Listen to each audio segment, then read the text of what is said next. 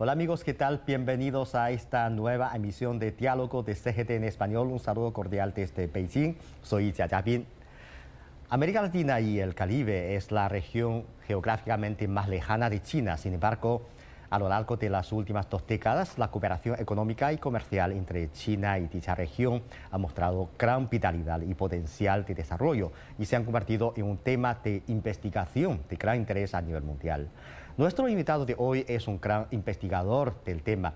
Él y su equipo han seguido de cerca la evolución de las relaciones entre China y América Latina. Y un informe publicado recientemente por su equipo nos despertó un gran interés, pues se trata de una investigación sobre las inversiones directas de América Latina y el Caribe en China. Hay que decir que a pesar de lo numerosos que son los estudios sobre las relaciones comerciales entre China y América Latina, pocos se habían enfocado en las inversiones del continente latinoamericano en China. Así que estamos ante un muy valioso estudio, útil para conseguir tener una visión más completa sobre la importancia relación entre China y el continente latinoamericano. Se trata del doctor Enrique Tucel Peters, coordinador del Centro de Estudios China-México de la UNAM y coordinador de la Red Académica de América Latina y el Caribe sobre China. Hola, profesor Tucel Peters, ¿qué tal? Es un gran placer tenerlo en nuestro programa. ¿Qué tal? Muchas gracias, mucho gusto verte y a tu auditorio y gracias por la invitación.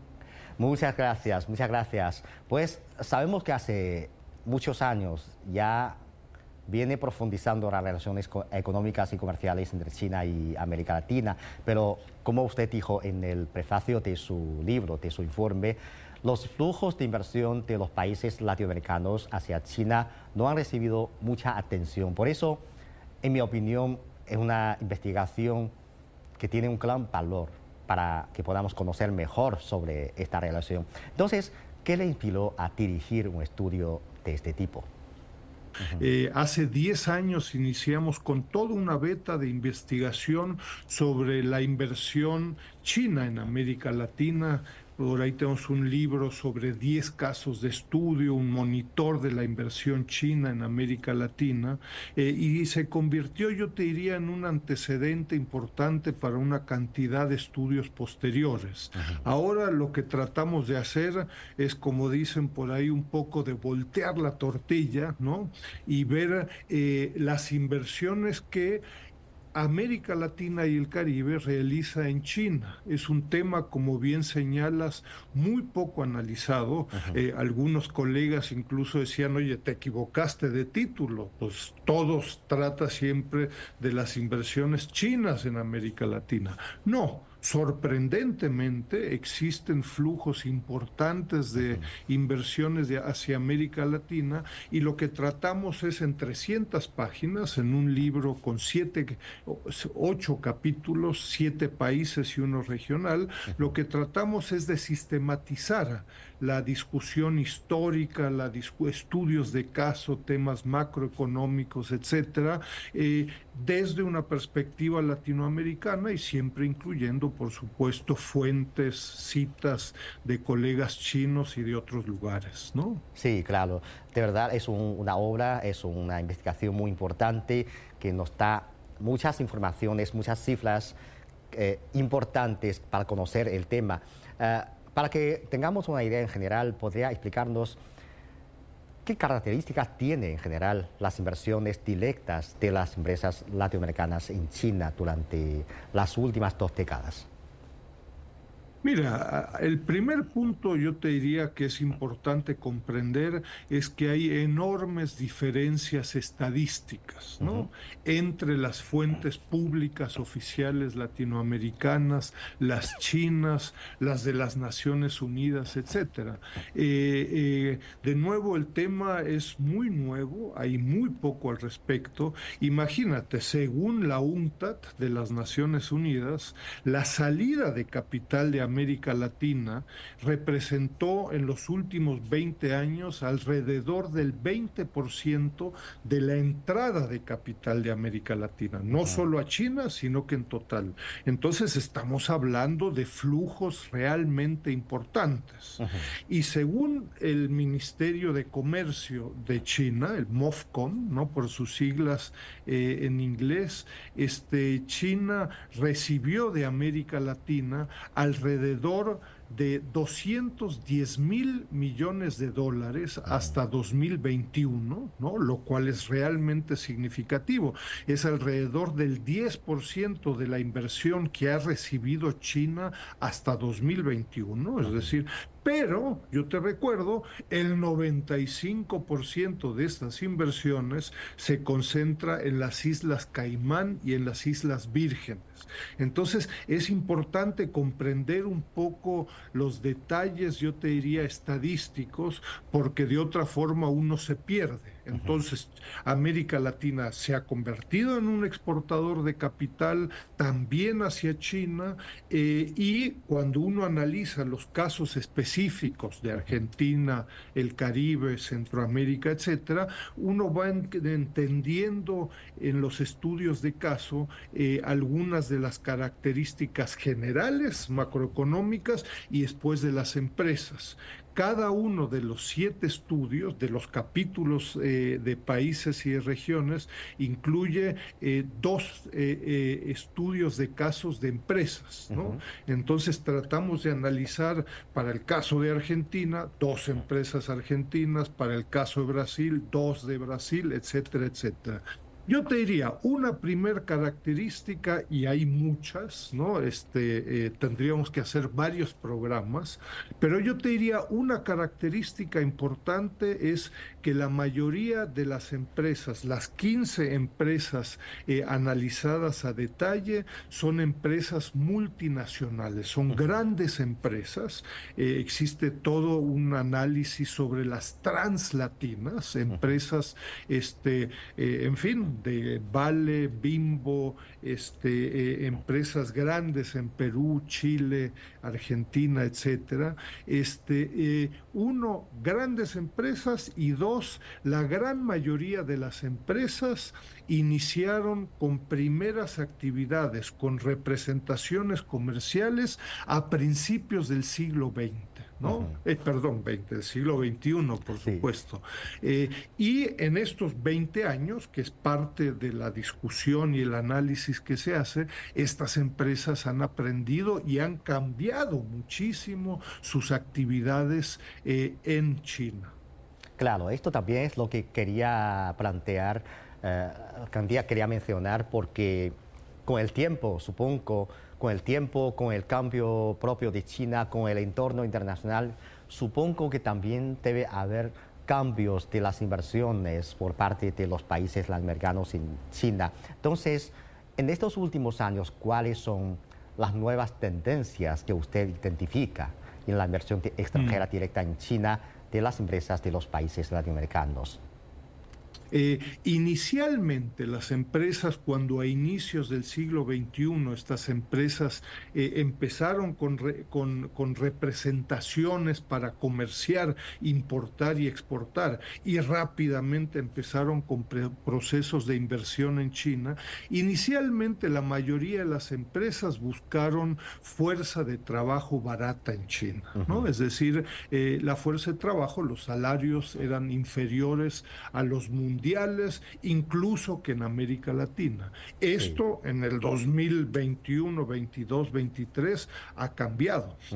Los salarios eh, en buena parte de China ya son muy superiores eh, a los de América Latina. Entonces hay una transición, yo te diría, de, de la China barata, hace 20 años, eh, eh, a, una transición en donde las empresas crecientemente prestan atención al mercado doméstico chino, es decir, el consumo chino desde una perspectiva de la manufactura, de la innovación, etcétera, se vuelve crecientemente atractivo. Uno, por el mercado doméstico, pero después como resultado de toda la transformación y modernización de la economía china, China de pronto se convierte en un centro de innovación y de ciencia y tecnología. Entonces las empresas que originalmente buscaban fuerza de trabajo barata, hoy en día están aprendiendo en sus respectivos corporativos con su filial en China están transfiriendo conocimiento a otras filiales y al corporativo de estas empresas en el mundo. Hay una empresa mexicana ICC eh, que hace pisos, por ejemplo, que están en Foshan, ¿no? Este y entonces inicialmente buscaba eh, eh, producción barata y hoy están aprendiendo de showrooms, de cómo distribuir y vender productos, eh, porque China es el más adelantado en el mundo, incluso más que empresas italianas que hasta hace poco eran lo más avanzado, ¿no? Sí. Bueno, yo creo que usted ha mencionado un punto muy importante por el propio cambio, por la transformación de la economía de China, las inversiones de los países latinoamericanos a este país también está experimentando cambios. Entonces, ¿podría contarnos ahora en qué áreas se centran principalmente las inversiones de estas empresas mm. en China, de los países latinoamericanos? De nuevo, entonces, el punto de partida es que la mayoría de las empresas latinoamericanas que invierten en China son grandes empresas, estas translatinas o multilatinas como se conocen, ¿no? Eh, y yo te diría, eh, un punto adicional y sorprendente es que la mayoría de estas empresas analizadas, hay algunas empresas que están vinculadas con materias primas, ¿no? Cobre, Codelco en Chile. Pero la gran mayoría, sorprendentemente, están en empresas en la, eh, vinculadas con la manufactura y servicios, ¿no? Empresas caribeñas del, del Caribe eh, vinculadas a, en fin, instrumentos financieros muy sofisticados que compiten con empresas chinas y otras transnacionales este, en China, ¿no? Eh, otras empresas que, que venden productos eléctricos manufacturados hasta vacunas, por ejemplo, y alimentos. Entonces, esto también me parece muy valioso en el sentido de que existe una imagen de que América Latina pareciera que solo fabrica, produce y exporta materias primas sin valor agregado. Eh, estas 15 empresas multilatinas eh, son, ojo, son empresas excepcionales que han hecho una enorme inversión y han hecho una gran apuesta hace 20 años en China. Eh, hace 20 años muchos les decían, están locos, ¿qué van a hacer en China? etcétera, etcétera. Pero entonces son empresas relativamente sofisticadas en términos de innovación, de tecnología, que compiten con empresas hoy en día chinas e internacionales en el mercado chino que es altamente competitivo. Entonces sirve también para desmistificar un poco a América Latina en general y específicamente en su relación con China. Sí, bueno, entonces ah, para usted, ¿cuáles son las características que cree que son importantes que convierta a China en un destino de inversión atractivo y ¿Tiene la inversión latinoamericana en China mayor potencial de crecimiento en el futuro? Bueno, uno de los resultados justamente y conclusiones del documento en general es de que además de que hay que tomar mucho más en serio los flujos de inversión desde América Latina, es decir, son todavía superiores los flujos de inversión de China hacia América Latina, pero hay que incluir eh, que esta relación es bilateral, los flujos van en ambos sentidos, ¿no?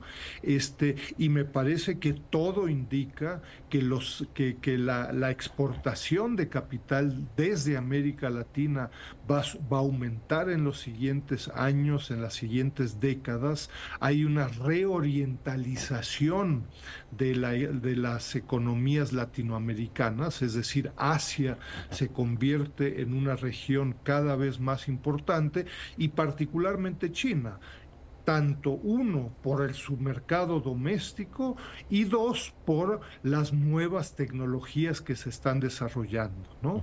Yo insisto mucho, nos llamó mucho la atención, es muy interesante revisar los casos de cómo hoy en día las empresas chinas con sus, perdón, las empresas latinoamericanas con sus filiales en China están aprendiendo en términos, por ejemplo, del uso del dinero digital. ¿no? que en China es totalmente generalizado, en América Latina apenas estamos empezando. Entonces, estas empresas que tienen ya cinco años de experiencia en China, pueden transmitir estas experiencias a sus corporativos en Brasil, en Perú o en México y a otras filiales en otros lugares del mundo. Los flujos de capitales de China a América Latina son mucho mayores. América Latina ahora es el segundo mayor destino de inversiones chinas en el extranjero y a partir del año 2010 se ha convertido en la región de más rápido crecimiento. Entonces, ¿cuáles son las características de la inversión china en América Latina? Lo que estamos viviendo en el último lustro, en los últimos cinco años, es que las empresas chinas, al igual que este pequeño grupo de empresas latinoamericanas en China, es que las empresas chinas están sofisticando también en su conocimiento sobre América Latina y están crecientemente invirtiendo en mercados como el de México. Hace 15 o 20 años, para las empresas chinas, eh, México era un, mercado muy complejo y bastante incomprensible. Había muchas reglas. México era parte del Telecan con Estados Unidos, con Japón, con la Unión Europea. Había muchas reglas eh, y, y se preguntaban, ¿para qué voy a invertir en México si puedo invertir en Argentina, Brasil? Y es mucho más fácil. Se están dando cuenta después de 10 años que claro, las posibilidades de ventas, de exportación en algunos mercados son diferentes. Entonces, las empresas chinas también han logrado acumular conocimiento en forma eh, muy significativa y lo que estamos viendo, viviendo en, estas, en estos últimos años eh, son eh, inversiones crecientes en México, también en Brasil y en otros países, en donde tratados de libre comercio, por ejemplo, son muy importantes, porque si el mercado mexicano, por cualquier cuestión, entra en una crisis, México tiene un tratado de libre comercio con 44 países, entonces eh, pueden vender a cualquier país además de México. ¿No? Entonces eh, son tendencias de aprendizajes eh, muy, muy, a mí me parecen muy fascinantes y, y, bueno, las empresas chinas aprenden de sí mismos, organismos empresariales, universidades que participan en estos procesos. Sí. Y en cuanto al sector de inversión, ¿hay algunos cambios a lo largo de los últimos 20 años? Eh, en los últimos 5, 6, 7 años, cada vez más en la manufactura, en producción de creciente sofisticación tecnológica e innovación, ¿no? Eh, en fin, estamos hablando de electrónica, de autopartes, de automotriz, y en los últimos dos años, en el último año, ha habido un verdadero boom en países como Brasil y, particularmente en México, en, por ejemplo, sectores como el transporte eléctrico. ¿no? Baterías, no solo autos, sino que autobuses y de otra índole, eh, que serán, en fin, el, transporte del, de la actualidad y del mañana, ¿no?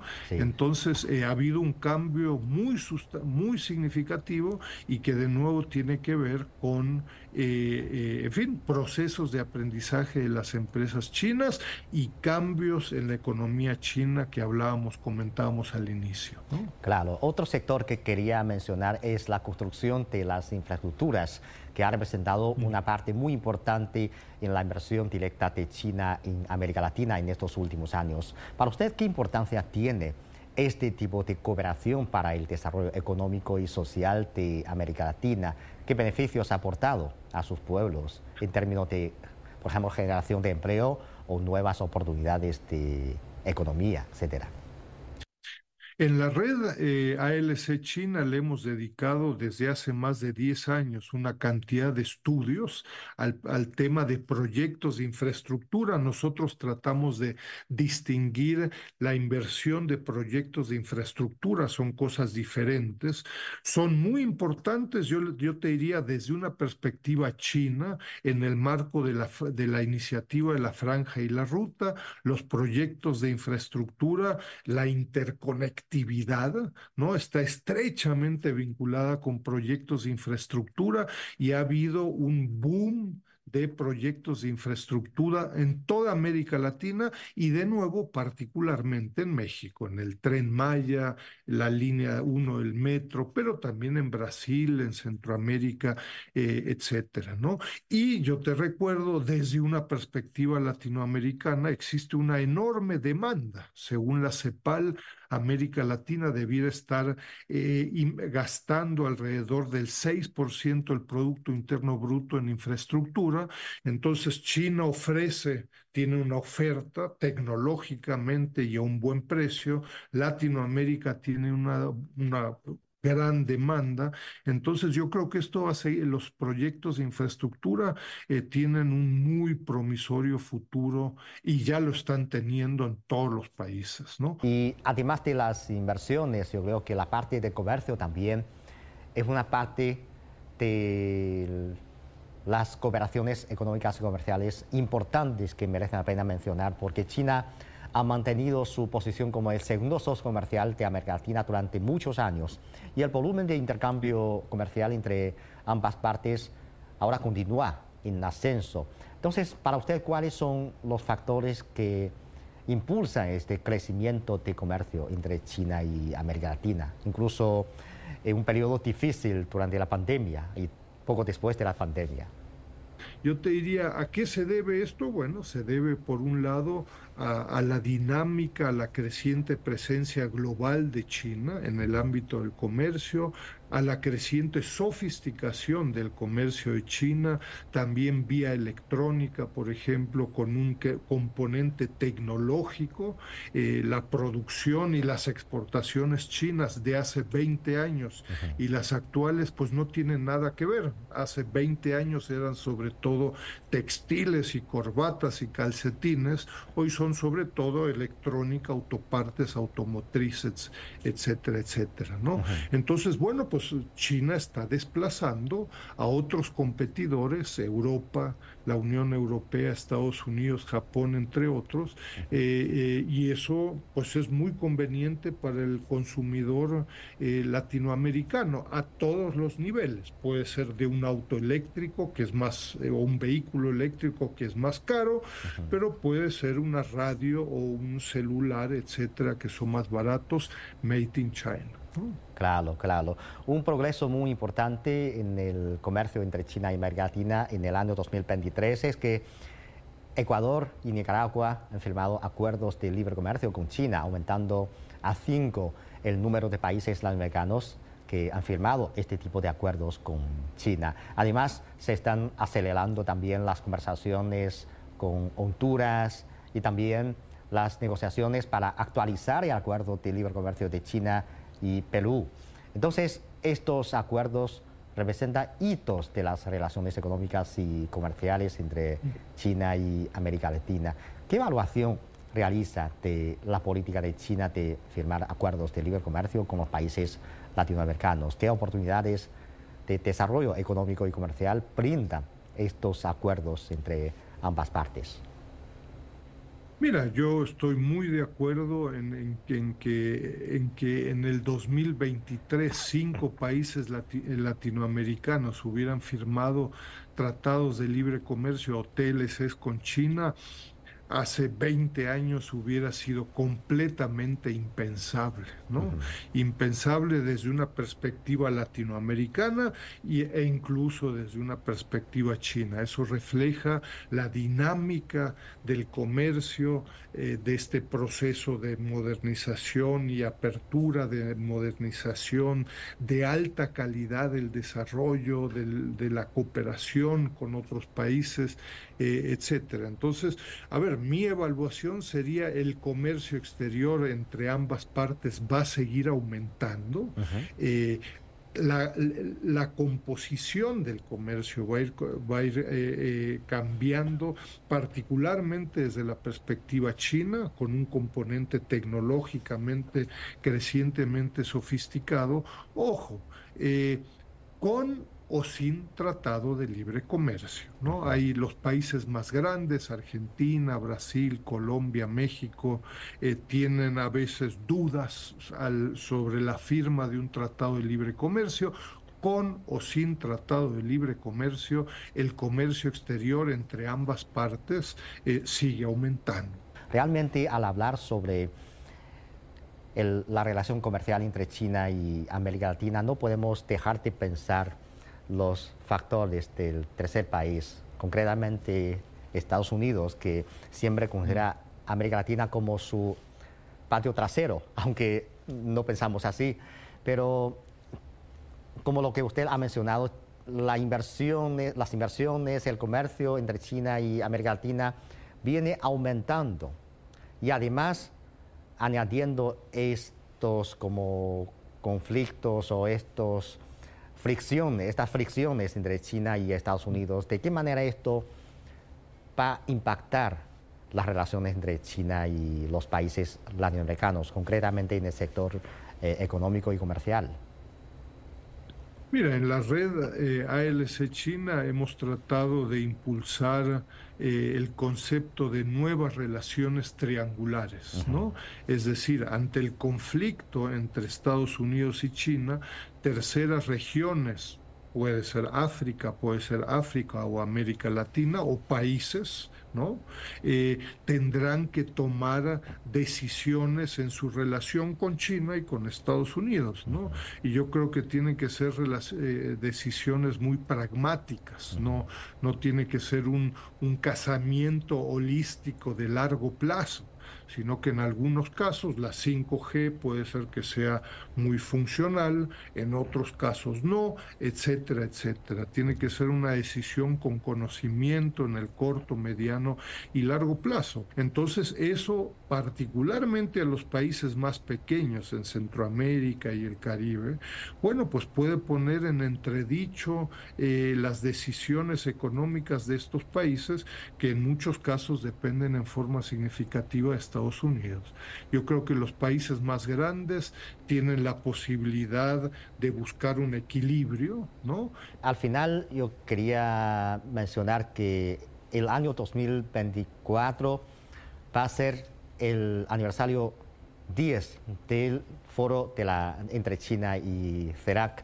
Entonces, ¿qué reflexión tiene sobre estos 10 años de desarrollo de las relaciones entre China y CERAC y cuáles son sus sugerencias sobre cómo elevar aún mejor esta cooperación entre las dos partes aprovechando este hito de décimo aniversario? Mira, yo tomaría muy en serio eh, la, intención y el espíritu de liderazgo en China que ha destacado un desarrollo de alta calidad, que ha destacado la iniciativa de la franja y la ruta de alta calidad y que ha buscado eh, destacar el concepto de modernización y de alta calidad.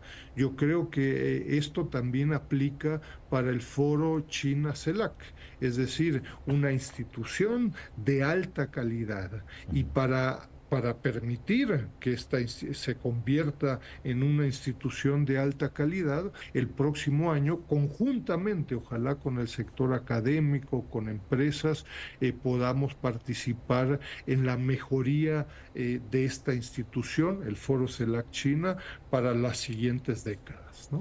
Bueno, muchas gracias, profesor. Muchas gracias por sus comentarios y gracias por este aporte a las investigaciones sobre la relación económica y comercial entre China y América Latina. Gracias. Muchas gracias y saludos a su auditorio. Igualmente, muchas gracias. Bueno amigos, así concluimos esta emisión de Diálogo. Gracias por sintonizarnos y les invitamos a continuar disfrutando de los programas de CGT en español. Hasta la próxima emisión.